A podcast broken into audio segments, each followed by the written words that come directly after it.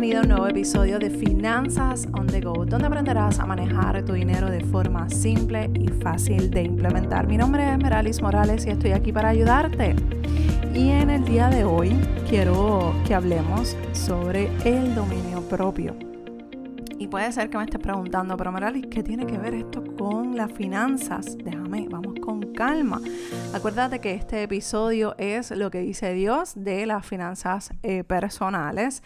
Y hoy vamos a estar leyendo 2 de Timoteo 1.7. Este es cortito. Dice así, porque no nos ha dado Dios espíritu de cobardía, sino de poder, de amor y de dominio propio.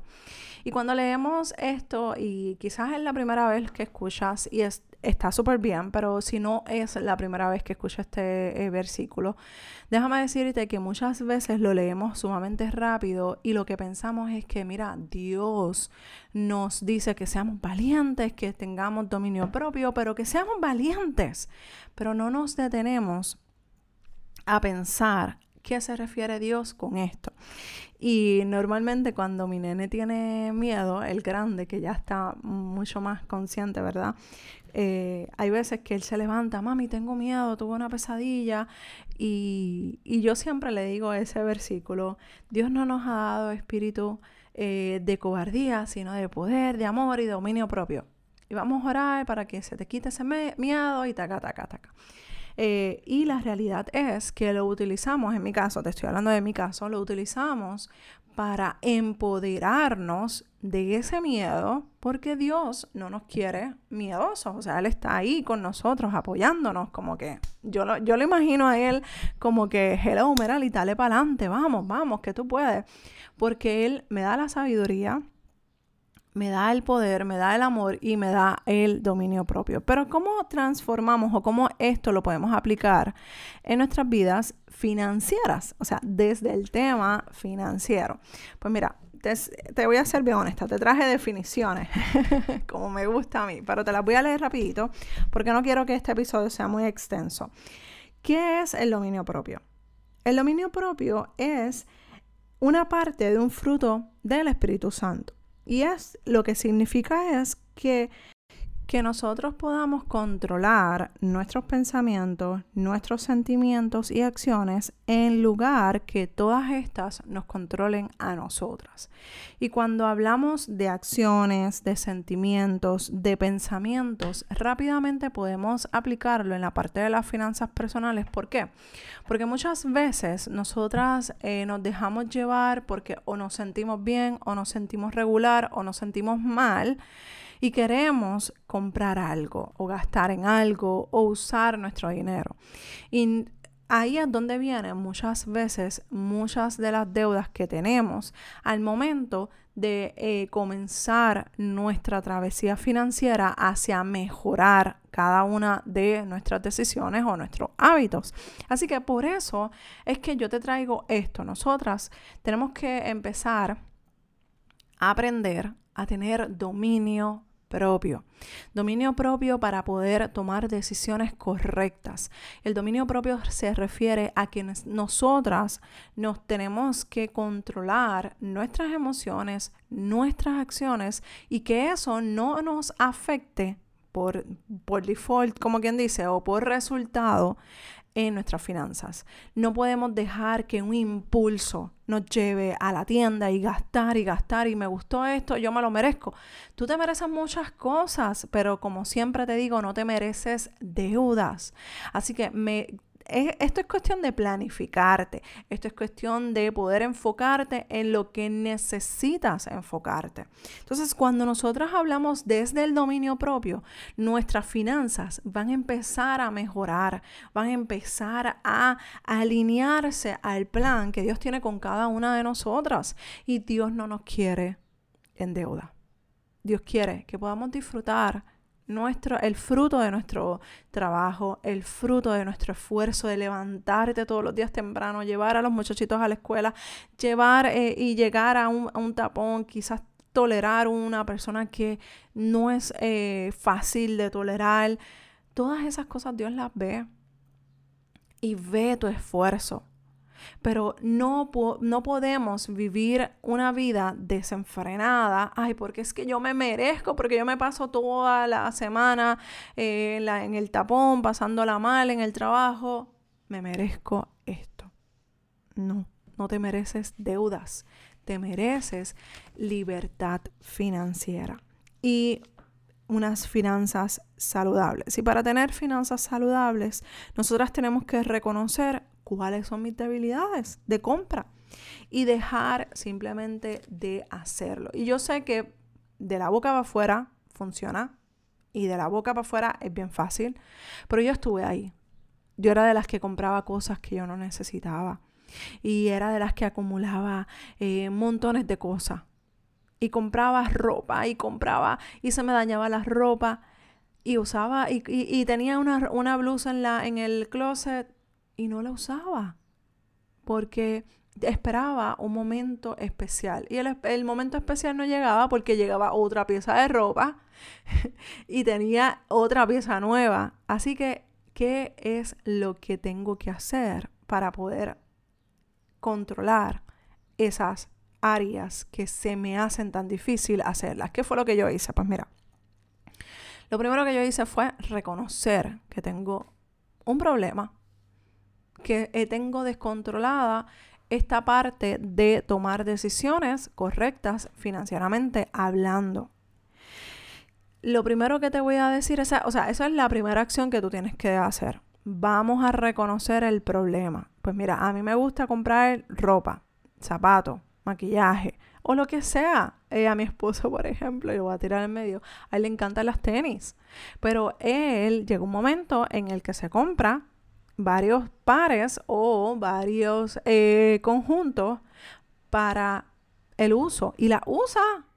Él no, no pasa ni un día que no las use, pero, o sea, que la, o sea, no pasa, obviamente, se pone zapatos, por favor, no, no malinterpretes eso, pero siempre está usando todo lo que tiene. Y, llega un momento en el que hace resaca y vuelve otra vez. Así que, aunque a él le encanta eso, él está en, en control. El descontrol, el tú comprar y comprar y comprar y que cuando tú vayas a usar las primeras que compraste estás dañada, pues ahí es donde está el problema. Así que enfoquémonos cuál es el problema. Si tú usas tu ropa, tus accesorios o lo que sea que te está dando problema, bueno, pues entonces vamos a limitar esa cantidad de compra.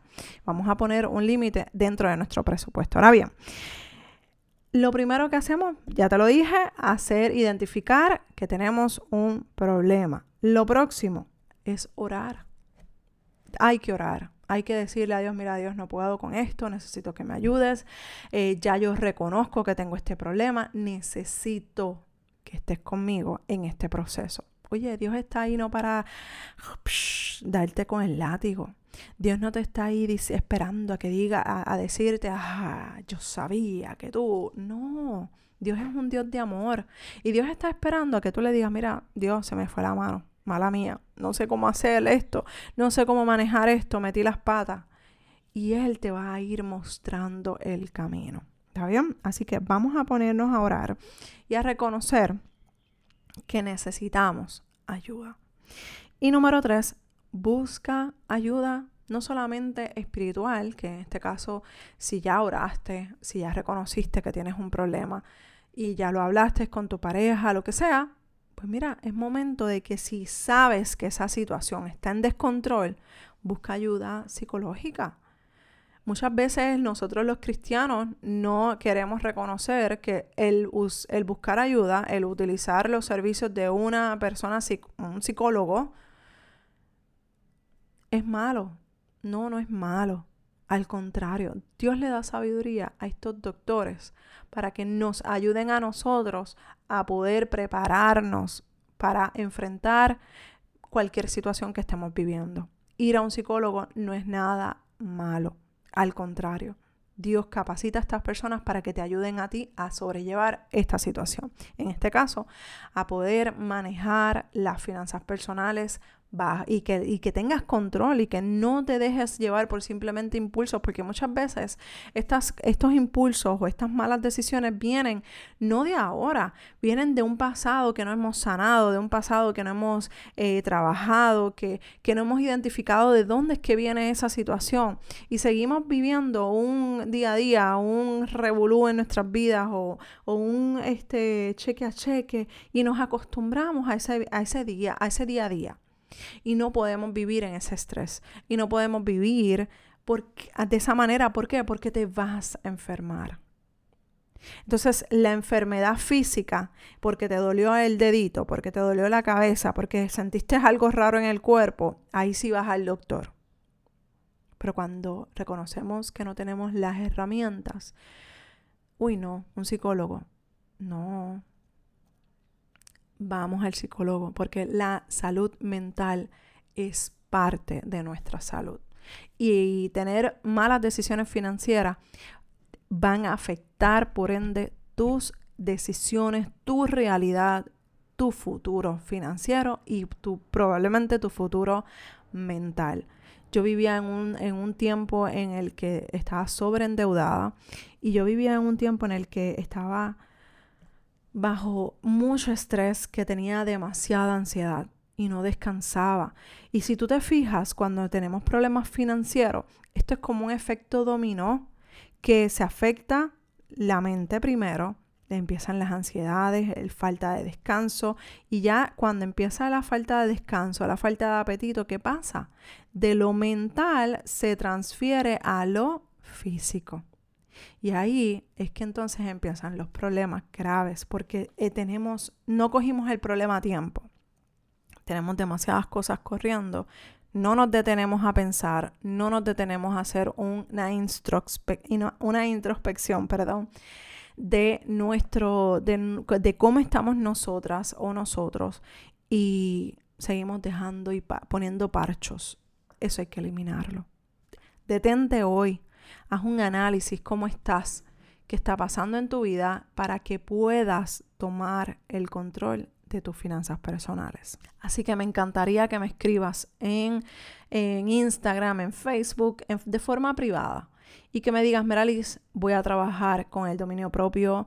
Meralis, voy a buscar un psicólogo. Y si no tienes psicólogo, te puedo referir a alguien de confianza y, y sumamente buena que te va a ayudar a sobrellevar esta situación y te va a entregar las herramientas correctas para que puedas seguir adelante y puedas trabajar con tu salud mental. ¿Está bien? Por favor, no te avergüences. A mí personas me han escrito, Meralis, necesito ese contacto. Yo no pregunto, yo simplemente lo pongo, se lo doy y que la persona resuelva. Yo no sé si contactaron, yo no sé si hablaron, yo no sé qué pasó después de entregar ese, eh, ese contacto.